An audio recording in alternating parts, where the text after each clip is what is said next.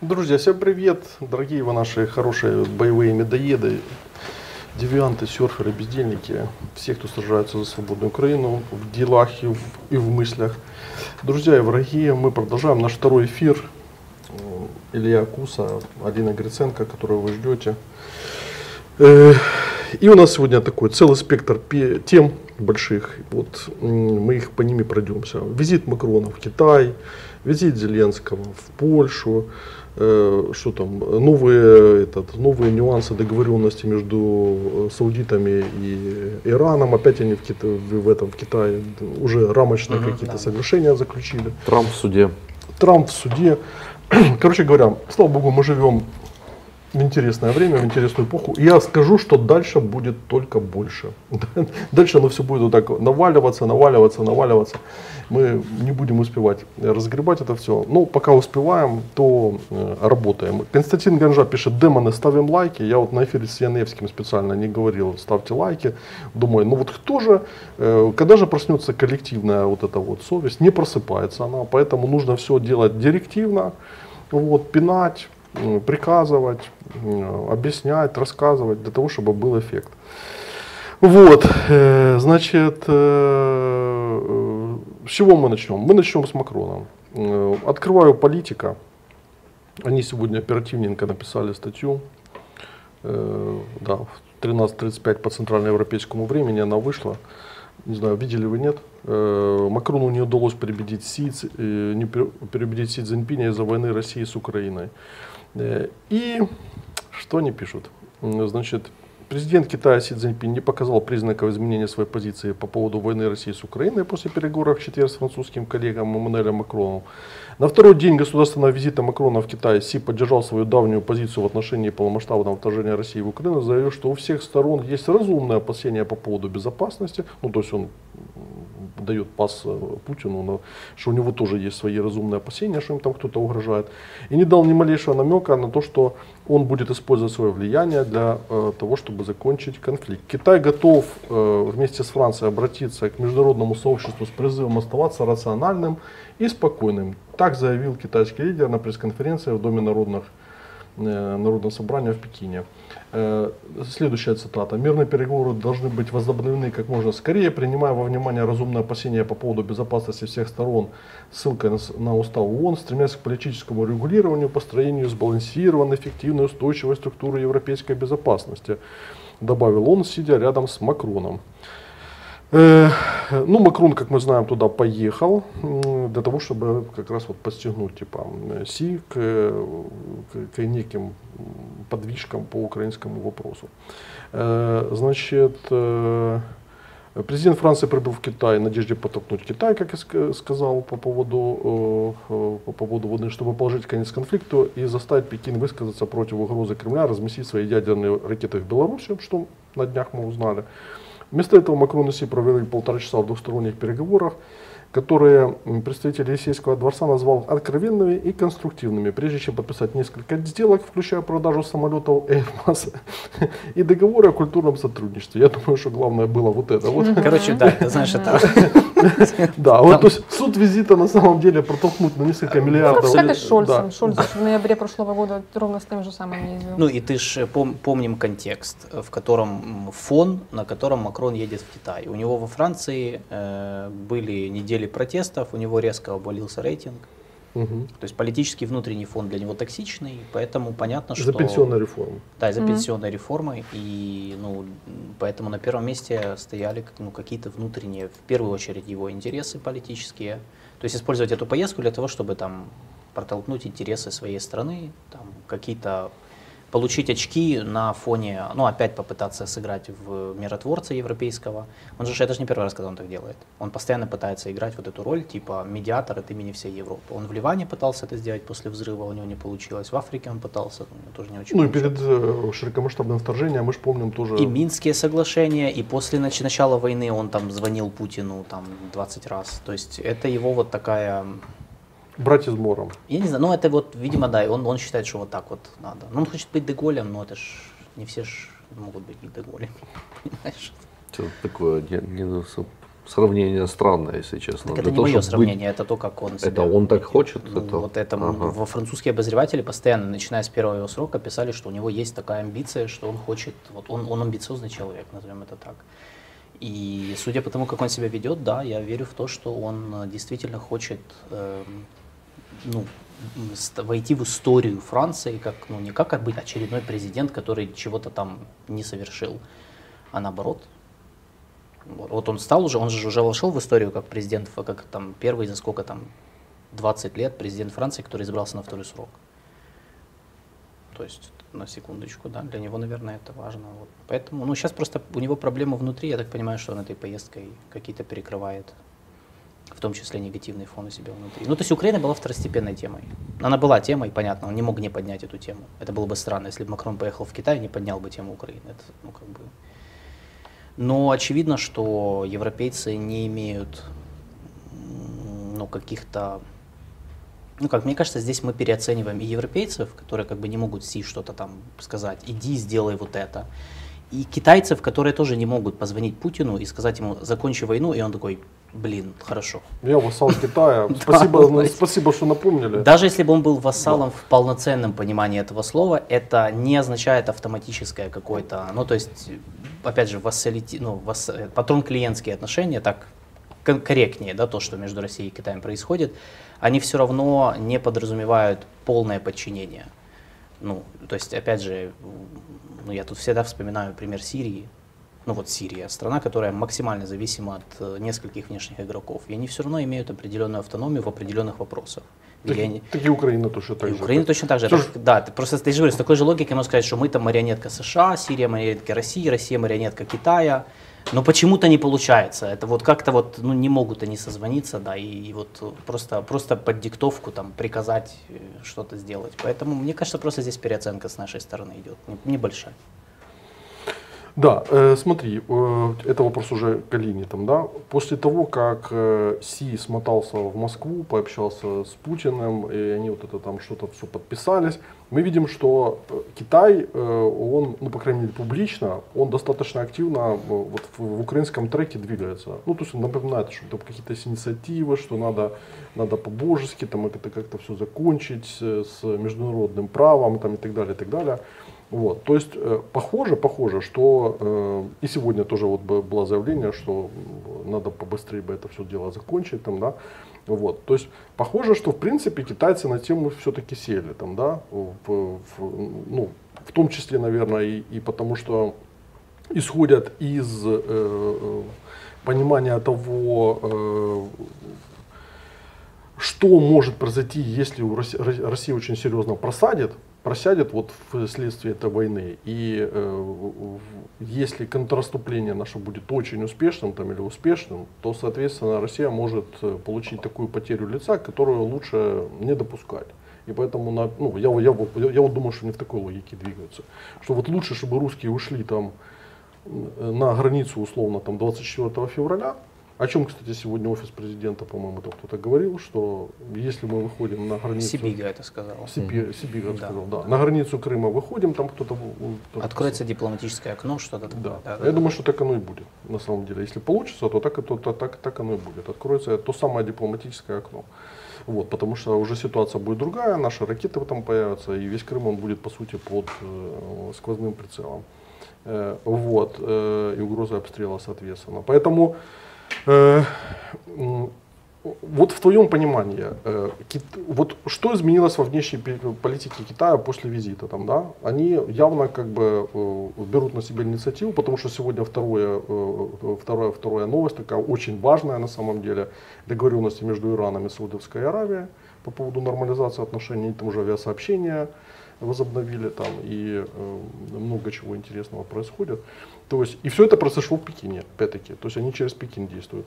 По ходу Китай, ну, он активно работает на то, чтобы на Ближнем Востоке э, делать то, что не получилось там у Штатов за последние 20 лет. Вот по- выглядит оно так, да? Э, Ну, во-первых, это все попытка реабилитировать имидж. За последний год, пока Китай ну, фактически бездействовал, в последние месяцы мы слышали очень серьезную критику в адрес Пекина. Потому что вот есть Китай, который претендует на место глобального лидера наравне со Штатами, и вот он находится в стороне от конфликтов. Поэтому вот попытка как-то внедриться в российско-украинскую войну, это вот как раз проявление того, что вот Пекин хочет немножко улучшить свой, свой, свой имидж. Вот этот вот весь так называемый мирный план, это все было об этом.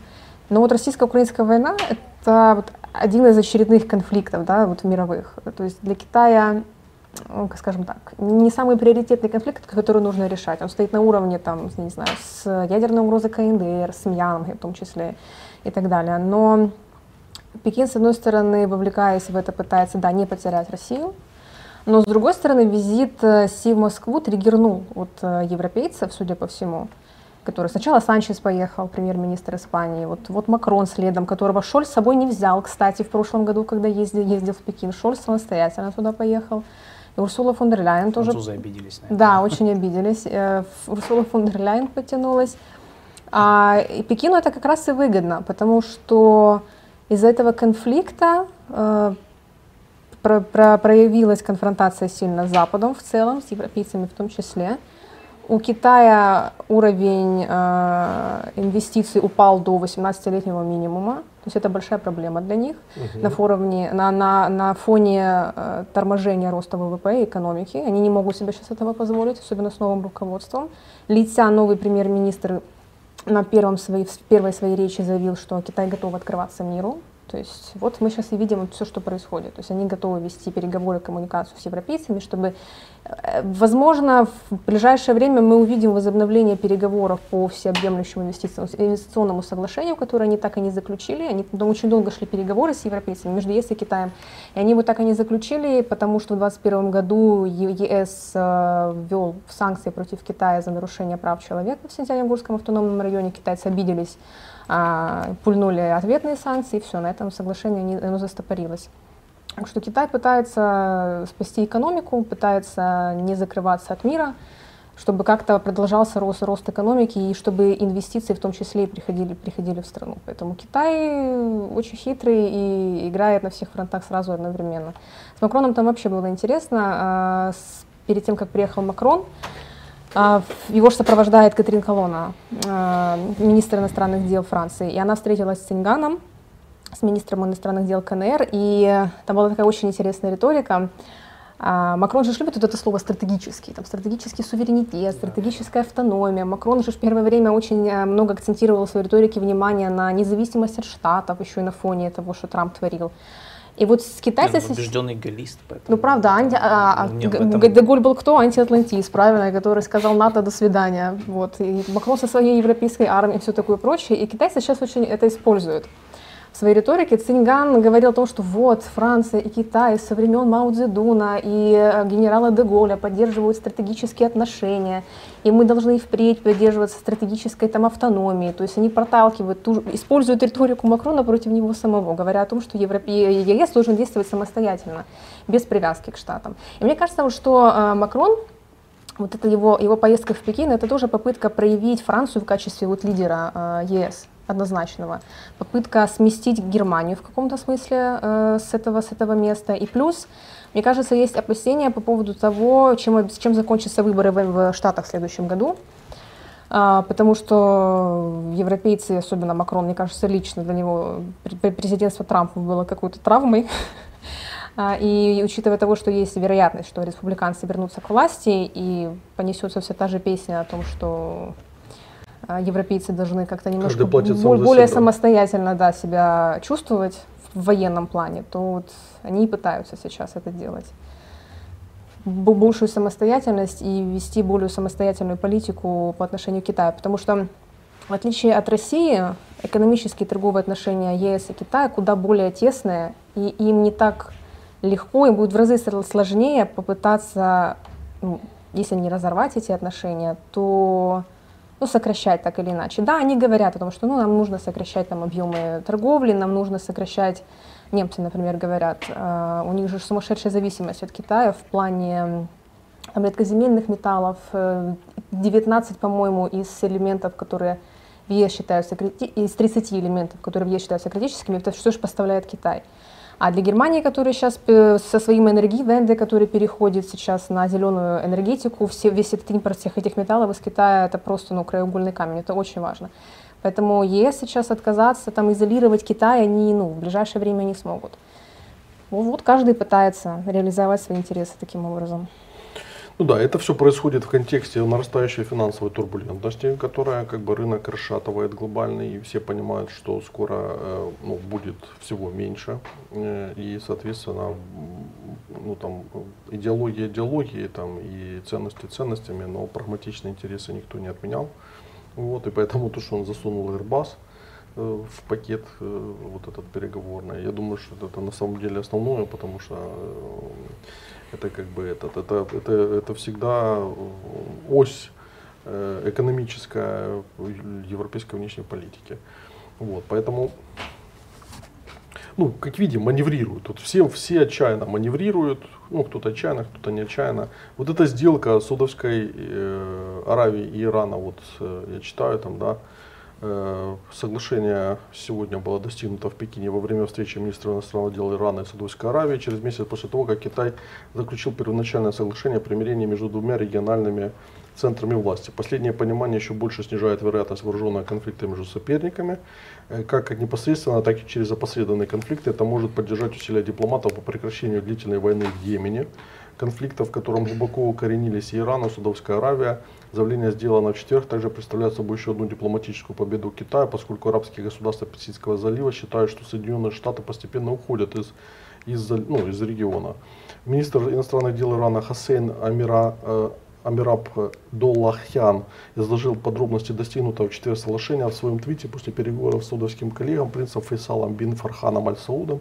Министр написал, что четверг ознаменовал начало официальных дипломатических отношений, экономическое и торговое сотрудничество, открытие посольств, генеральных консульств, а также акцент на стабильность, стабильную безопасность и развитие региона.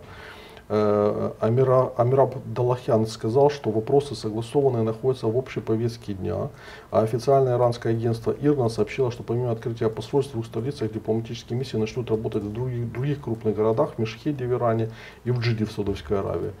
Отчете также говорится, что обе страны договорились изучить перспективы возобновления полетов и официальных частных визитов между странами, а также облегчить процесс получения виз для своих граждан. Ну, короче говоря, все выглядит, ну, как бы, что они действительно выходят на какой-то такой э, новый уровень. Ну, им нужна пауза. Угу. Я в своем телеграм-канале рассматривал этот вопрос. Я писал, что и Ирану, и Саудовской Аравии нужна э, стабильность, хотя бы временно. Ну, то есть понятно, что эти соглашения, они не снимают там всех проблем, которые между ними там исторические, там политические существуют, но это закладывает вот эту устойчивость и стабильность, которая нужна и Ирану, и Саудовской Аравии, чтобы они сконцентрировались на внутренних вопросах. Саудовская Аравия хочет, перест... хочет э, избавиться от головной боли в виде войны в Йемене и направить больше денег на внутреннее экономическое развитие, э, в том числе на реализацию, наконец-то, таких вот этих мегапроектов принца Мухаммеда, в том числе, которые мы с тобой имели возможность лицезреть, ну их запуск, по крайней мере, в Саудовской Аравии. А, а Йемен отнимает Что очень... подчеркивает нашу важность для внешней политики Саудовской Аравии. Да. Не, ну, между прочим. Это... Так что, если есть интересные темы по Саудовской Аравии, обращайтесь. Да, да. Можем Вот, поэтому э, вот этот момент. И в Иране хотят, э, им нужна устойчивость, потому что ну, они зашли в тупик.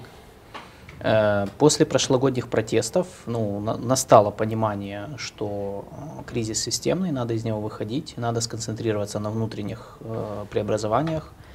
Ну, там, в какой они будут форме, в принципе, еще непонятно. Ну, то есть, ну, или на консолидации этой же системы, то есть это тоже как бы в какой-то степени преобразование. Но им нужна устойчивость, им, надо, им нужна какая-то предсказуемость хотя бы с одним из соседей. Ну, а Саудовская Аравия – это ключ ко всем остальным, собственно, в заливе. Э, плюс, э, ну то, ну, то есть они решают свои проблемы э, за счет, ну, а Китай тут как бы подключается в виде, ну, он получает такой вот формальный бонус типа покровителя этого процесса, хотя, как я уже говорил, ну, Китай не единственная страна, которая была посредником э, и которая сыграла роль в этом сближении. То есть он больше на поздних этапах подключился. Но, но, но, но то, что им, им, им удалось, это по сути один из первых примеров, когда Китай начинает делать какие-то практические шаги в вопросах политического лидерства. Ну, то есть э, не просто там, потому что до этого времени проблема Китая, она же в чем заключается? Ну, просто когда там говорят иногда, э, э, там, закат Китая, ну вот у вас было во время эфира с Сергеем Датюком, что закат Китая как мирового лидера. Но это не совсем так, потому что э, не может быть заката без начала. Ну то есть нечему закатываться. Не, он говорил не про закат, он говорил, что рассвет э, Китая вот в том формате, о котором говорил Щелин, что оно был бы маловероятен в силу ряда причин. Это, нет, это другое. Но я к тому, что вот что типа там заканчивается некое, что Китай вот показал неспособность быть мировым лидером, но не, не был никогда. Ну то есть они никогда не играли эту роль. Они хотят, они к ней стремятся, но Да. у них не получается. То есть, ну, это же факт. То есть они не могут, они в, и опять же, по какому критерию? То есть в мировой торговле у них сильные позиции, и у них до сих пор остаются сильные позиции, и скорее всего это не изменится. Ну, типа, вряд ли это резко изменится. Политическое лидерство для них новое, ну, последнее, по крайней мере, там, 30-50 плюс лет, да, то есть вот последняя эпоха. Ну да, они, же- они же сейчас не от хорошей жизни практически выходят э, с, вообще с какими-либо инициативами, потому что Ну. от них слишком этого сильно ждут. Да, потому что, ну, во-первых, есть ожидание просто, Да. что типа у нас э, есть вот это, я же говорю, есть переоценка Китая, связанная с тем, что э, размеры страны и их экономики, они в головах некоторых автоматически конвертируются в какой-то спрут, который сейчас щупальцами всех, ну, ну это так не работает. Вот, то есть, э, во-вторых, э, ну, ну, это почти не работает, потому что, ну, есть страны, которые там могут э, там реально влиять на там многие вещи, э, но там они не хотят, у них нет такой амбиции. Ну вот, Да, да. хороший пример это вот тот же там Сингапур, например. Мгм. Ну, Сингапур сильно, ну, по, по, по современным меркам это мощное государство с точки зрения вот, но они как бы не пытаются, то есть, но в отличие, например, от Катара, который тоже маленькое государство, э, там сингапурцы не пытались там кому-то, ну, вмешиваться в какие-то политические дела. Катар пытался, да, вот события, например, так называемой арабской весны, там Катар вообще был одним из самых активных, хотя, казалось бы, вот такая маленькая страна, там очень, совсем маленькая по сравнению с соседями, но сколько ресурсов они тратили э, на э, попытки э, влиять на политические процессы во время этих событий тогда в 2011 году. Потом, правда, у них не получилось, и они решили вернуться к своей как бы такой стратегии, типа давайте тихо сидеть, и как бы особо нет. Поэтому тут с Китаем просто та же проблема, что они долгое время просто росли, просто развивались за счет в системе Pax Americana, ну, Да. за счет нее. В какой-то момент у них появилась вот эта амбиция, мы хотим быть как США, но есть проблема, они не знают, как этого достичь не экономическими методами, ну, потому что они не, ну, просто нет опыта. И поэтому никакой эпохи, то есть Пакс Американо закончилась, да, эта эпоха, никакой эпохи Китая не наступила, и, скорее всего, в ближайшее время мы ее не увидим. Поэтому сейчас, сейчас решается вопрос, могут ли они. И вот они типа пытаются демонстрировать. Вот на примере саудовско-иранского сближения они показали, что что-то они в политическом лидерстве могут. Что-то. Вот они пытаются зайти в как бы через Украину, через ситуацию в Украине, они пытаются зайти в Европу. Ну, то есть, потому что я считаю, что вот эта попытка что-то предложить по Украине, это не столько желание китайцев там решить наш вопрос, ну, как Алина сказала, им не так важен вопрос наш. Ну, то есть наш конфликт для них в их, как бы, в их видении мира, он второстепенный. То есть как бы нам это ни казалось, правильно, неправильно, но для них это типа вот один из таких вот конфликтов, которые они там не разбираются, не хотят разбираться. Но для них они поняли, что вот глобально они сейчас как бы играют в такую игру, что они поняли, что ничего экспортировать они не могут идеологически. Э, Многие политические вещи они штатам противопоставить не могут, э, потому что нет опыта. Соответственно, они делают ставку на то, что на региональном уровне те государства, которые хотят играть более автономную роль, в том числе здесь Франция, от штатов в том числе, их надо поддержать в этом. Ну, то есть надо им подыграть. Потому что с точки зрения Китая, чем более автономна страна в этой системе, даже в, западной, в западных институтах, чем, тем более высока вероятность того, что эта страна будет развивать отношения с Китаем в том числе. Потому что больше пространства для маневра. И на Ближнем Востоке они нашли подход, вот как, как расширить эту автономию. Они нашли через вот эти вот сближения нормализацию, то есть они поняли, что идет нормализация, надо подыграть этим процессам, надо сказать, сауды, арабы, персы, давайте, давайте, вы молодцы, делайте это, вы просто молодцы. То есть э, в то время, как Штаты говорят, там, ну, критикуют э, мягко Сау- Саудовскую Аравию за сближение с Ираном, Китай, с другой стороны, говорит, мол, дел- мы вам поможем. И, конечно же, эти страны, ну, как бы смотрят на это и думают, ну, классно, Пекин нас поддерживает в этом. В Европе, я так понимаю, они нашли ключ к Европе через Украину, потому что они понимают, что война в Украине это ключевой процесс для европейской архитектуры безопасности и вообще для ЕС. соответственно, ну и для Запада, соответственно. И они вот пытаются зайти э, в те европейские страны, ну политические, в те европейские страны, которые они считают могут играть более автономную роль или должны играть более автономную роль от штатов через вот какие-то такие, давайте вместе подумаем над миром, над какой-то формулой мира. Ее еще нет, но давайте подумаем. Вот я вижу это так. Вот зачем они это все делают, к чему это все. То есть реального там желания или, мне кажется, ну, мне кажется, они не знают, как решить и урегулировать это, эту войну. Ну, мне кажется, никто сейчас не знает, ну, именно надолго. И они, наверное, даже не будут ставить себе такой цели. То есть им это не нужно. Им нужно, чтобы там, условно говоря, это все было заморожено в какой-то момент. И если в результате этого Китай окажется участником послевоенных договор, договоренностей и э, на фоне этого сблизиться с какими-то европейскими странами, это будет достаточно его, с, с их точки зрения, это будет победа. Ну да, им нужно преодолеть вот эту вот э, условную блокаду, которая сформировалась в контексте войны э, из-за того, что э, США с Европой скооперировались. Вот, и поэтому им это трансатлантическое единство выкристаллизировалось, его, их, его нужно разорвать, э, ну, либо кого-то там, короче, отколоть по ну каким-то кусочкам. Вот, это первая задача. Вторая задача в контексте Ближнего Востока. На фоне ухода западного капитала, там, э, американского, прежде всего, из Китая, необходимо решить вопрос, как компенсировать э, и за счет кого, и, и, и самое главное, как сохранить доступ к ресурсной базе, вот, потому что это, это критически важно для их экономики.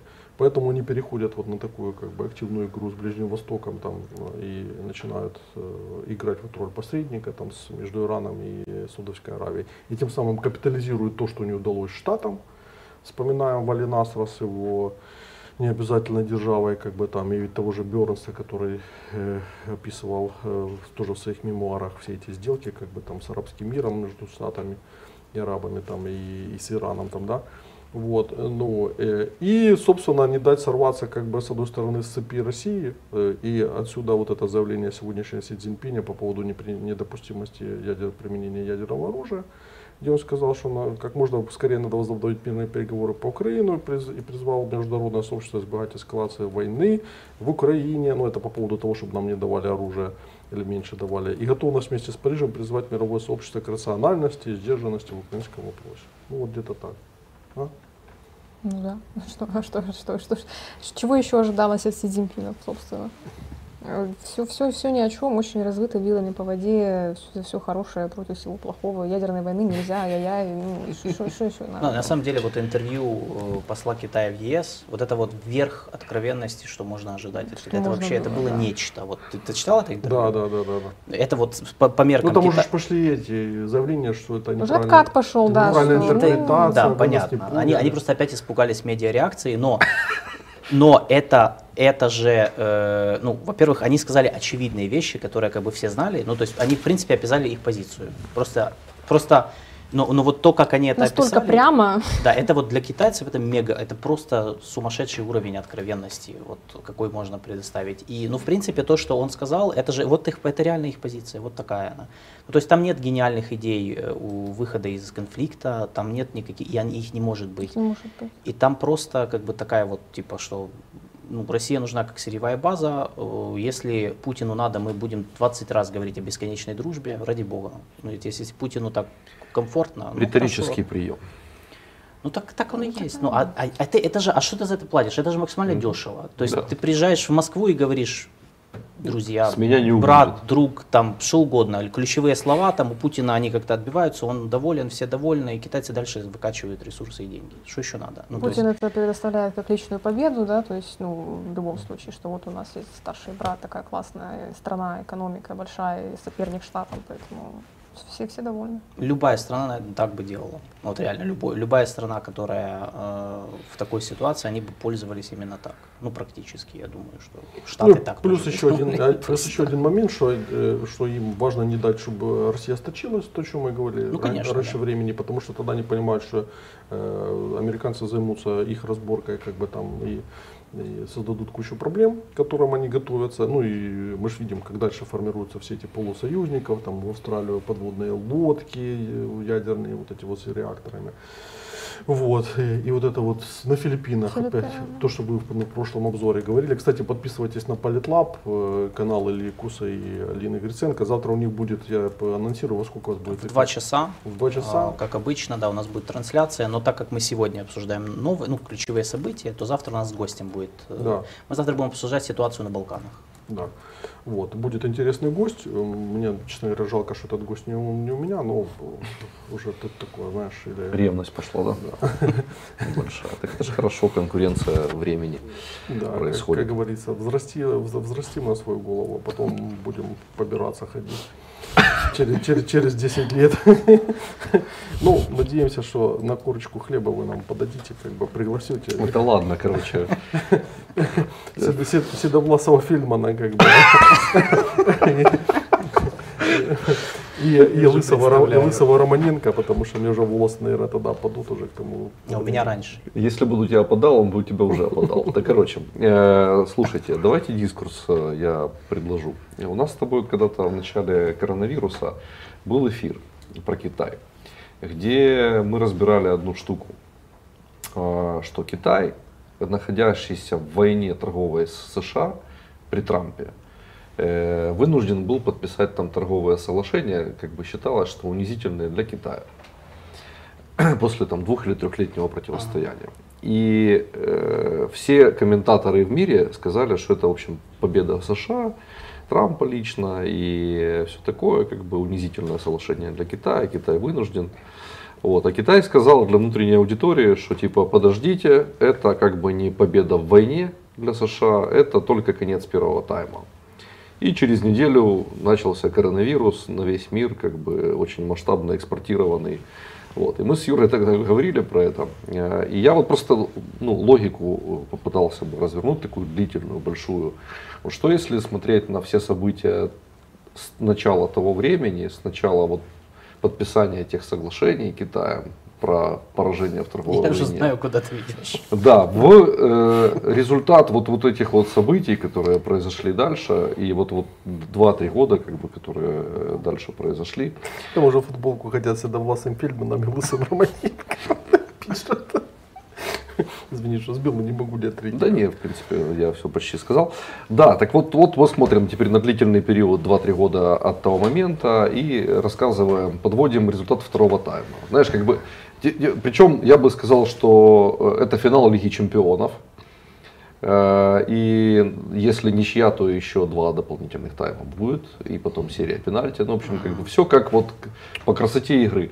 Э, Что, если смотреть все-таки на Китай, как на страну, которая стоит за большинством из этих событий, и ее игра, она вот такая вот такая странная, она, не- она не допускает Китая в публичной плоскости, она не допускает Китая с инициативами э, политического такого лидерства э, на, на публичном уровне. Но это вот такая вот игра. И Китай ее ведет давно, масштабно и по-своему эффективно. Не, ну если Китай за всем стоит, тогда нам конец. Ну что еще? Тогда там такие Это не гении масоны, сидят. это все китайцы. Ну, я же не знаю, тогда нам, ну что нам еще остается делать? Тогда мы все проиграли.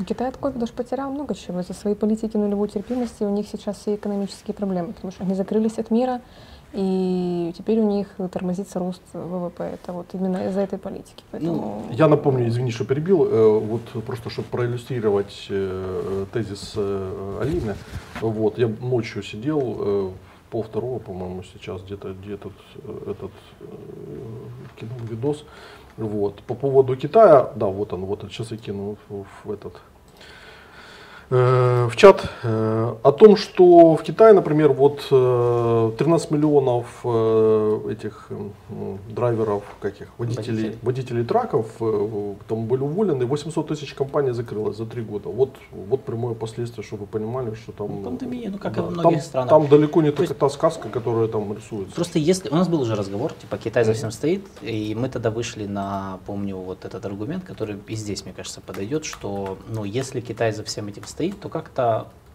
ну, как-то тупо.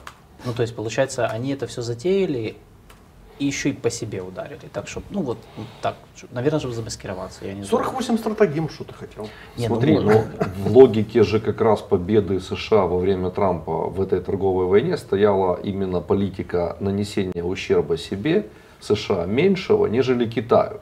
То есть Трамп победил тогда, нанеся ущерб условно интересам экономическим США, это прям писалось, Коля, писалось. Коля, там все не так, он не так мыслит, он просто... Кто не так мыслит? Трамп. Вот Трамп не так, так он так делал. Трамп защищал интересы Да. крупного как бы, бизнеса, э, особенно ну, у фермеров, там было по аграриям очень много вопросов, китайцам в том числе, и, ну, которые его лоббировали на то, чтобы он э, ну, защитил их интересы, защитил рынок. Все. Мгм.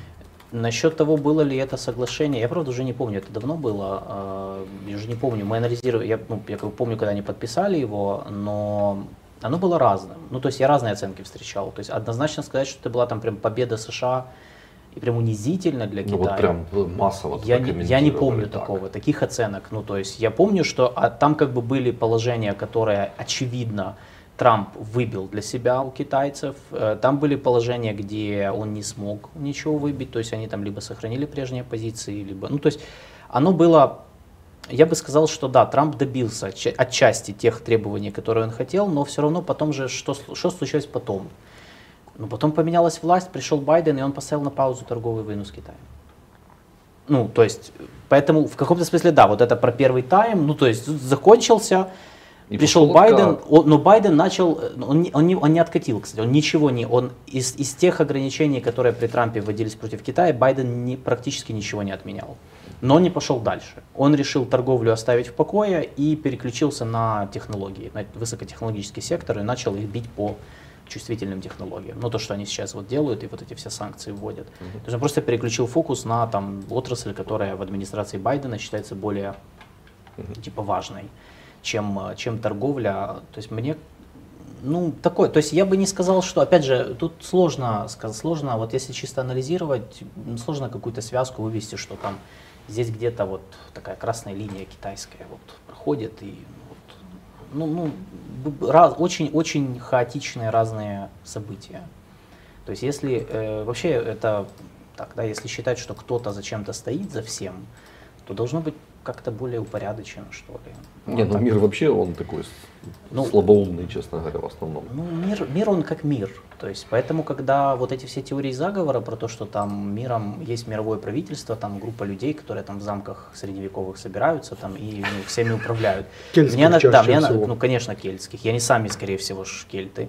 И, э, ну, и как бы, и они вот все собираются и управляют всем миром, то мне всегда это кажется странным, потому что если бы так было, наверное, было бы предсказуемее все, и как-то не так вот Для кого предсказать? Для тебя именно? ну, для меня, для как России, аналитика, ну, да, для для всех. всех. Ну, то есть было бы не так хаотично и сумасшедше, вот, и Ну это ж как, слабоумно, как ты ну, это говоришь. ж как в Ну, семье. есть- Вот, вот, вот, вот, вот в семье, что ли, ли бывает же такого, что ты приходишь домой, там как бы там, да, вот вечером Николай Фельдман возвращается домой в семью. Бывает такое. Дети там, ну, возвращаются, как бы там, да, вот, э, и потом вдруг он достает биту и начинает все направо и налево крушить. Да, потом, потом, потом, Типун сади- тебе на язык, потом садится, под- под- подожди, подожди, я, Вдруг. я тебе просто говорю. Иллюстрирую как бы вот на глобальном уровне, а потом такой садится и говорит, ну вот захотелось мне вот так вот, как бы там, да, ну не бывает. Покуражился батька. Да.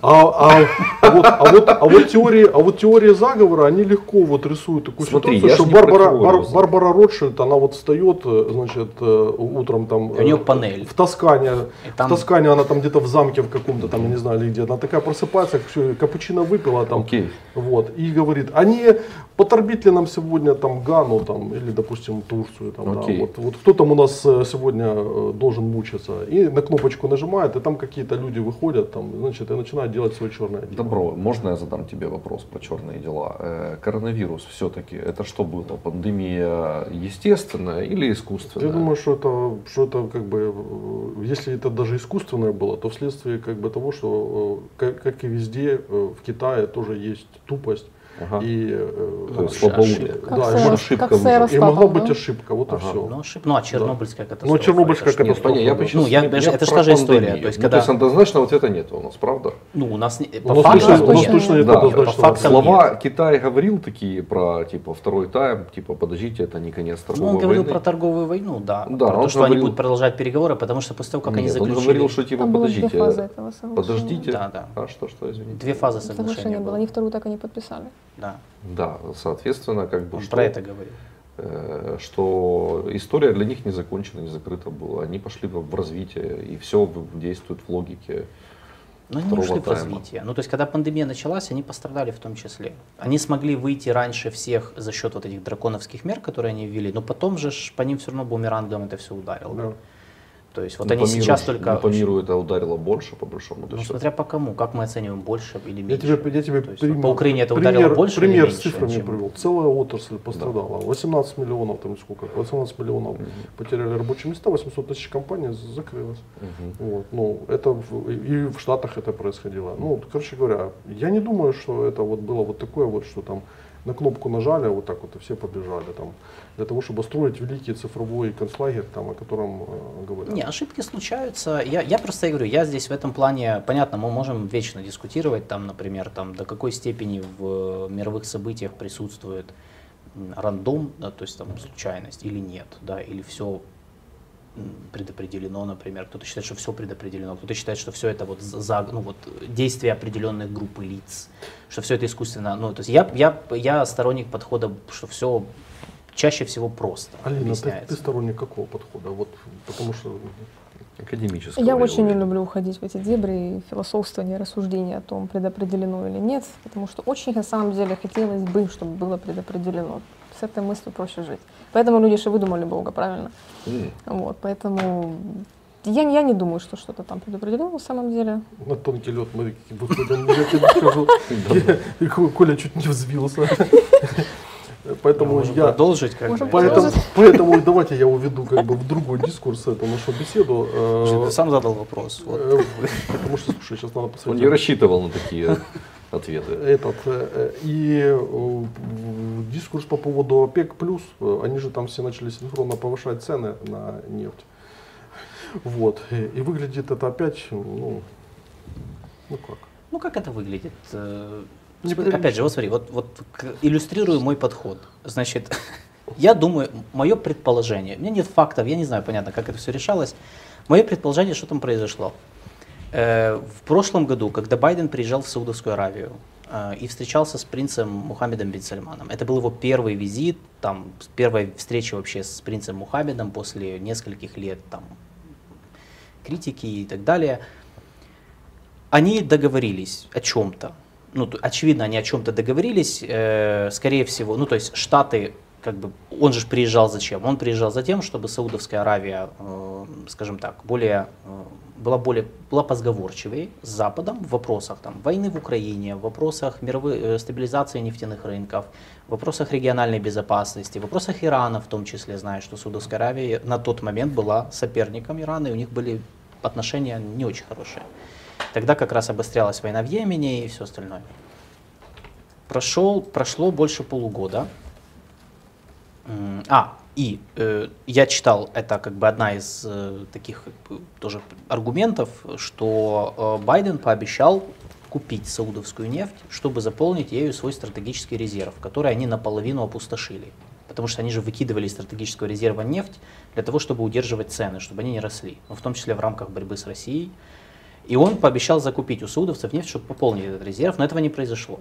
То есть я думаю, что, скорее всего, американцы просто не выполнили какую-то часть своей сделки, и арабы отреагировали, как они часто так реагируют. Ну, то есть нет и нет. Хорошо, тогда и мы тоже не будем. Вот. Ну и они пошли дальше продолжать ту политику, которая, на их, по их мнению, правильная вот, в контексте нефтяного рынка. И они дальше сокращают себе. Ну, то есть, плюс я думаю, я уже не исключаю, честно говоря, уже вот после вот этого второго раза, первый раз у меня еще были сомнения, но сейчас как-то это все очень выглядит, как все-таки подыгрывание республиканцам со стороны Саудовской Аравии. То есть Мгм. я так понимаю, что они бы хотели, чтобы все-таки на выборах вернулась вот та прагматичная администрация, с которой спокойно можно договариваться. У них же отличные были отношения с Трампом, с республиканцами, Мгм. у них вообще все было хорошо.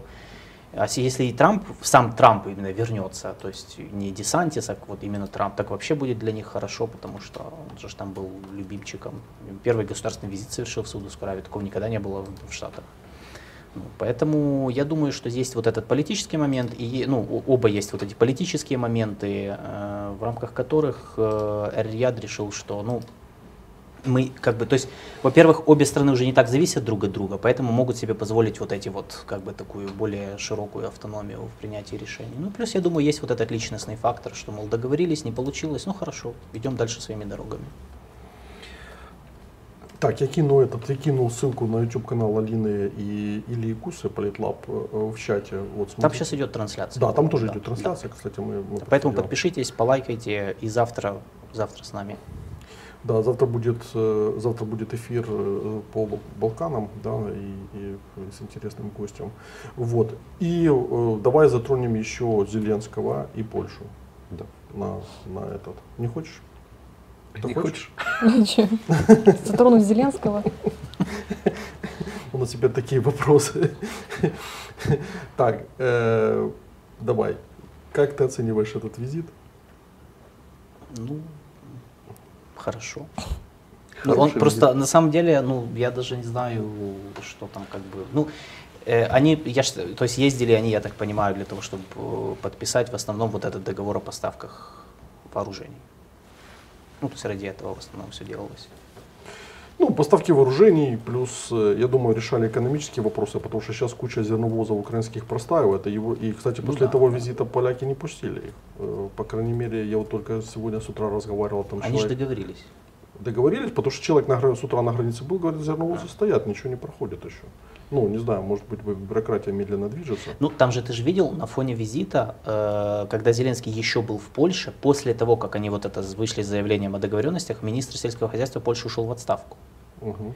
То есть, может быть, с этим связано, что не пускают, потому что там сейчас поли- внутриполитические вот эти идут дебаты, потому что очевидно, что часть э, правящей партии, они были против того, чтобы вот это, решать этот вопрос. И он ушел в отставку, видимо, в связи с тем, ну, что как бы он был не согласен с тем, что они вот о чем-то договорились между собой. Поэтому сейчас вот по ходу вот эта пауза, они еще там решают внутри себя что-то. Да, поэтому хорошо, что дали эти э, минометы на базе Росомахи, э, три роты, насколько я там помню. То есть это несколько, там 28 штук, по-моему, дадут. Они очень нужны под Бахмутом и вообще на фронте. Мы с, Юрием Кисляком поднимали это в эфире. Я думаю, еще э, эту тему еще раз выведем, потому что ее нужно постоянно качать, поскольку это критически важно там, для нашей армии. Э, Вот. э, э, Но пока что вот, ну, оно выглядит ну, приятно, хорошее заявление. Я получил вчера фидбэк из Польши, мне сказали, что поляки в восторге от выступления. Ну, Зеленский вообще очень хорошо выступает. Тут э, чего... Ну, у него хорошая речь. как, у медиа, него- как медиа-менеджер он, ну, он отличный просто. Ну, так Вот. это то, чем он занимается всю Да, жизнь, ну, типа, да. понятно.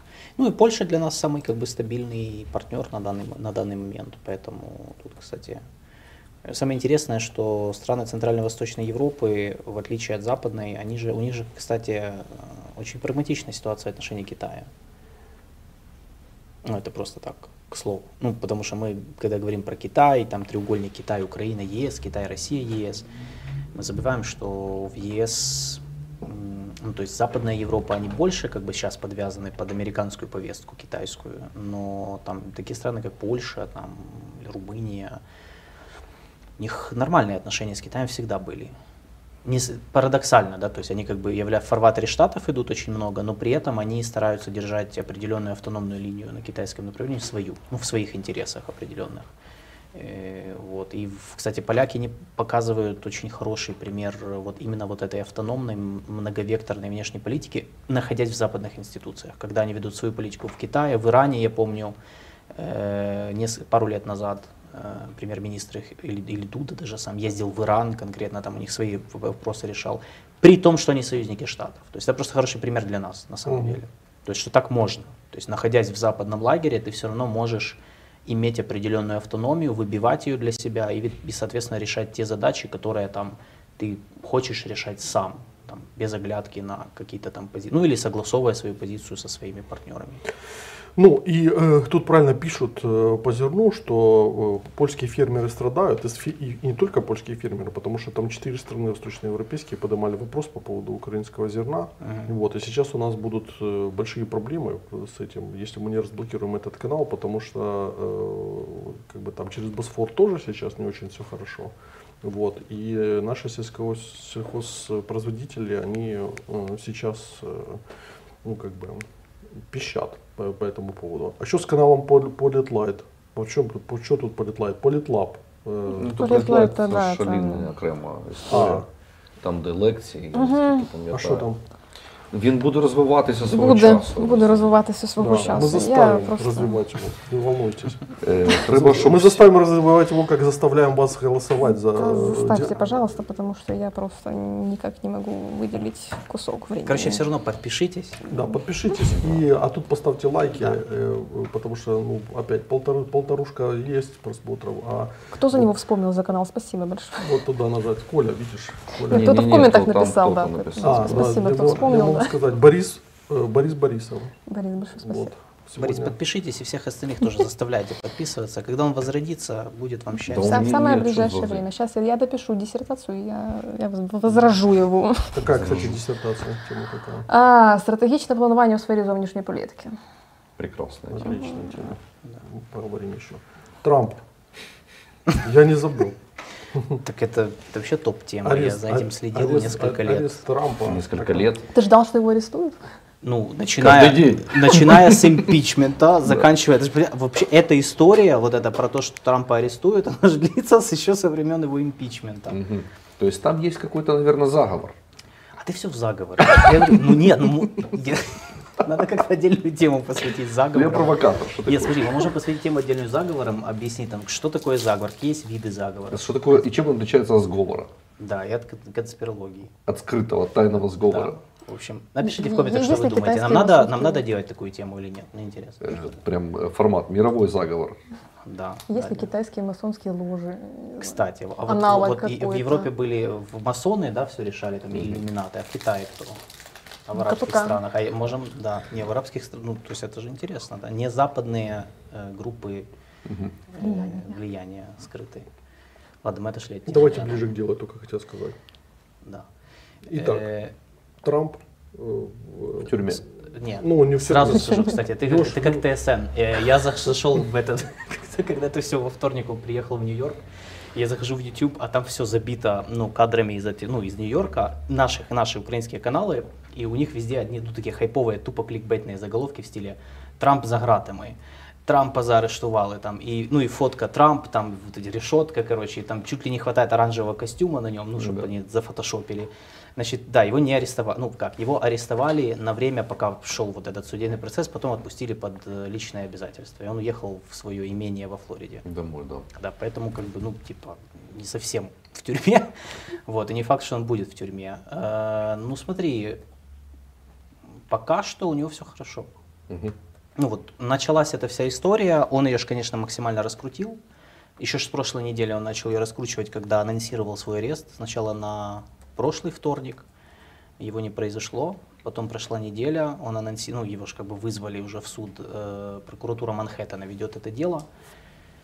И он приехал, он, он имел, то есть у него было несколько дней, чтобы это все максимально раскрутить. Э, Под здание суда пришла группа его сторонников и группа его противников, там даже были какие-то там потасовки небольшие. И ему предъявили обвинение из 34 пунктов. По этим обвинениям суммарно, вот если считать, что его признали виновным по всем пунктам, ему там грозит что-то 126 лет. Ну, понятно, что это так, это драматическая цифра, но реально там, ну, реально, если будет э, решение, то будет намного ме- меньше. И, Ну ты же, ну должен ты знать, он же точно виновен, да? ну, ты понимаешь, ну, ну вот, смотря в чем. Там Ага. же 34 пункта, тут надо смотреть каждый. Вот в чем, как ты думаешь, он виновен на 100%? Ну смотри, мы знаем точно, что он платил вот этой вот порноактрисе, да, в чем его вину. То есть он же, там же один из пунктов, это то, что он ей заплатил за то, чтобы она молчала об их связях, потому что там политически это было вот не очень приятно. И, э, ну вот, сейчас как бы, просто там как бы проблема, а насчет виновен, проблема в чем? В штате, в Нью-Йорке, вот это само по себе, этот факт, он не является уголовным преступлением. Поэтому они решили, судя по всему, э, прокуратура решила подвести это все под уголовку через э, ну, как, они как-то это объяснили, что вот это все на самом деле было частью его э, там попытки по злоупотреблению власти, еще какие-то. То есть они подвели под другие статьи этот факт, что он как бы, что он как бы доказывает его вину, ну, по другим статьям, которые уже связаны более серьезно, более ну, тяжкие. Э, кроме того, администрация Байдена же отстранилась от этого всего. Они это объяснили тем, что прокуратура Манхэттена автономна, их же там, ну, прокурора же выбирают, там прокуроры избира, избираются, и, соответственно, мы вообще не имеем к этому отношения. Это вот прокурор сам захотел. Что правда, потому что прокурор Манхэттена Элвин Брэк, он же избирался, в том числе один из его ключевых месседжей был... Пассажу Трампа? Ну, примерно так, да, mm. грубо говоря так. Вот, поэтому в каком-то смысле да, то есть это можно сказать, что его такая инициатива, но э, Трамп активно же раскручивает месседж, что это политическое преследование. Э, с тех пор, как он, как его ну, арестовали формально, у него подскочили рейтинги. Если между ним и Десантисом, губернатором Флориды, до этой истории было 8% разрыва, то сейчас 26%. То есть он опережает Десантиса на голову сейчас. Угу. И, и кроме того, эта история поставила э, Рона де Сантиса в очень сложное положение, потому что, ну, получается, ну, вся страна говорит об аресте Трампа, он не может вести свою там предвыборную или пред, предвыборную кампанию, и ему уже пришлось, э, ну, все высказывают свою поддержку экс-президенту, республиканцы все, и он тоже вынужден был выйти и сказать, что если что, я его там, ну, Типа он не поддерживает это все, и если что, так как у Трампа же поместье во Флориде, где он губернатор, где Десантис губернатор, то он сказал, что не будет его экстрадировать, если типа запросит прокуратура.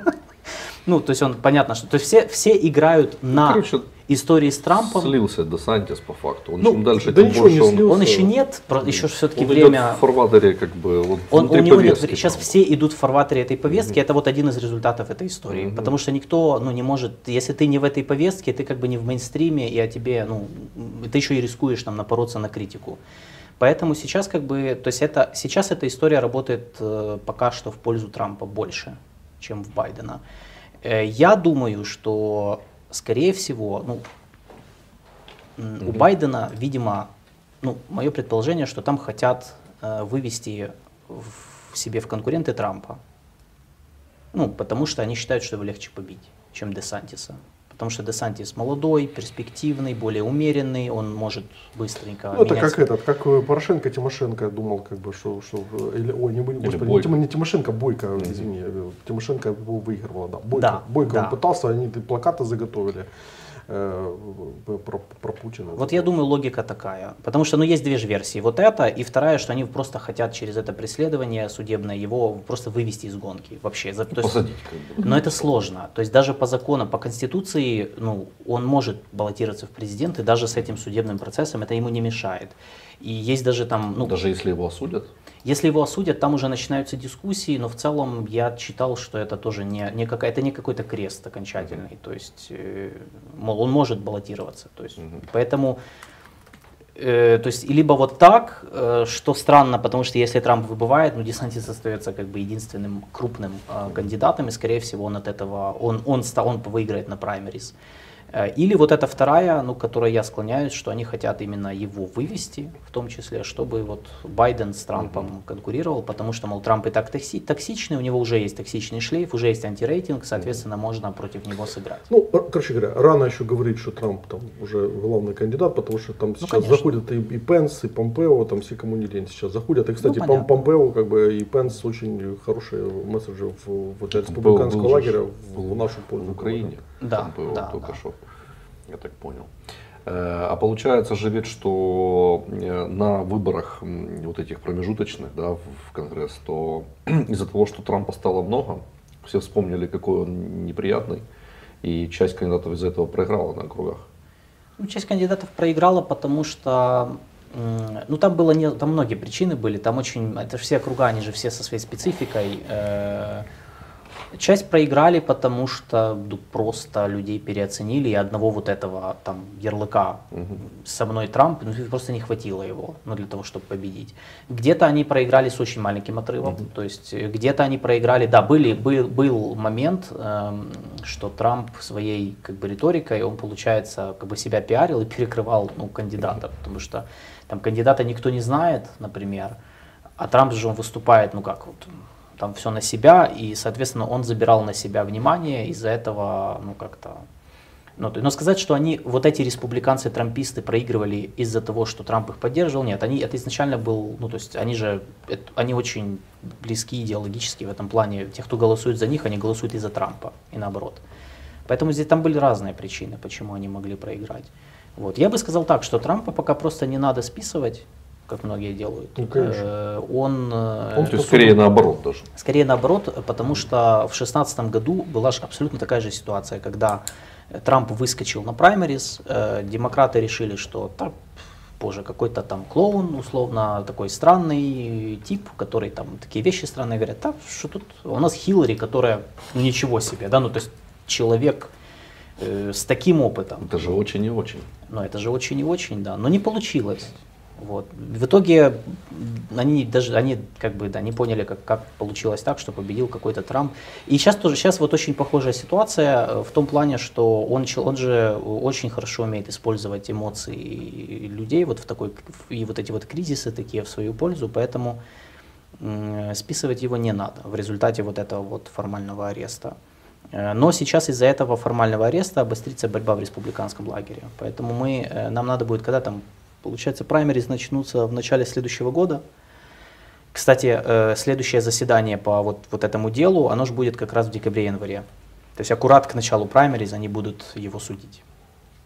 Я не за Хиллари топил, пишут там уже. Я не, за, не за Трампа, не за Хиллари. Я хотел, конечно, чтобы э, Хиллари выиграл, потому что э, Трамп э, мне уже тогда не нравился. А сейчас тем более. Поэтому там, пусть лучше Байден останется, или будет эта команда, вон там кто-то писал, э, Пенс, Майк Помпео, Ники Хейли, как бы так, ну вот я бы, я бы, если бы был бы республиканцем, я бы их поддержал, но ну, с Трампом, да, у нас будут проблемы. Ну, у нас будут проблемы с Трампом. Поэтому все эти ребята, которые тут рассказывают, как бы Украина расцвела там при Трампе, и идите в пешее эротическое путешествие. Ну, нам главное не повторять ошибку 2016 года, ну, не вдаваться вот в эти вот крики особенно на публичном уровне, про то, кого бы мы хотели, Потому ну, что... Это политики должны быть. То есть э, президент достаточно ли должен быть э, ни на то, ни на другой стороне. Не, ну я, да, но и, и, и желательно никто из представителей власти, я в этом плане, потому что в 2016 году была ну, неприятная история, когда ну, мы просто получили кучу проблем из-за этого в том числе, хотя могли этого избежать просто.